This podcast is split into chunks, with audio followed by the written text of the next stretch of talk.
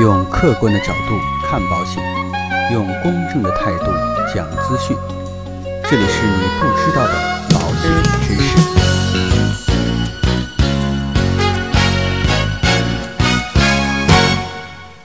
好，各位亲爱的朋友们，那今天呢，跟大家聊的这样的一个话题，就是有关于分红型保险的相关内容。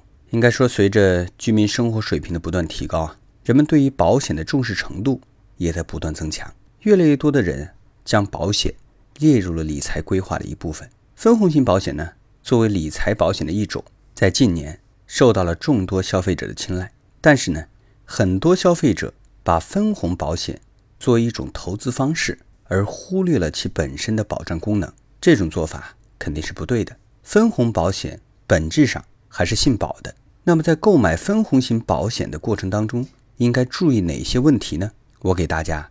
总结了几点，第一个呢，不能将分红型保险当做储蓄存款来购买。投保人呢，应该选择一些保险期间较长、保障功能较强的分红产品，而不应该对短期的收益看得过重。一些只还本付息的短期分红型产品，只有储蓄功能，并不适合人们的灾害保障需求。第二个呢，不要过分看重短期的分红利润，保险啊。应该看重的是时间性，时间越长，其保险价值才越高。作为一种稳健型的保险类型，分红险需要时间的检验，不应该只看一时的得失。分红型保险呢，分红效应会在中长期显现出来，一年或两年的分红水平难以反映保险公司的经营水平和资金运作能力。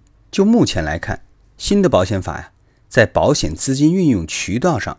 略有放宽，保险资金投资收益可能会有起色。第三个呢，老人啊不太适合购买分红险。大多数分红险对于投保人没有限制，但对保险收益人却有年龄方面的限制。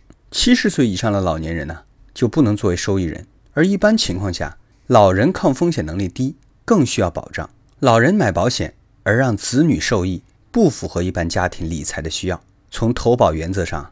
家庭保险首先要保的是主要收入创造者，防止因其伤病或残疾造成家庭收入的中断。第四呢，认清保险公司经营能力再购买。从回报上说，分红险的回报能否超过银行存款的利率，最重要的因素是保险公司资产运作的能力，还有呢，就是其在财务管理、风险控制、内部管理等方面。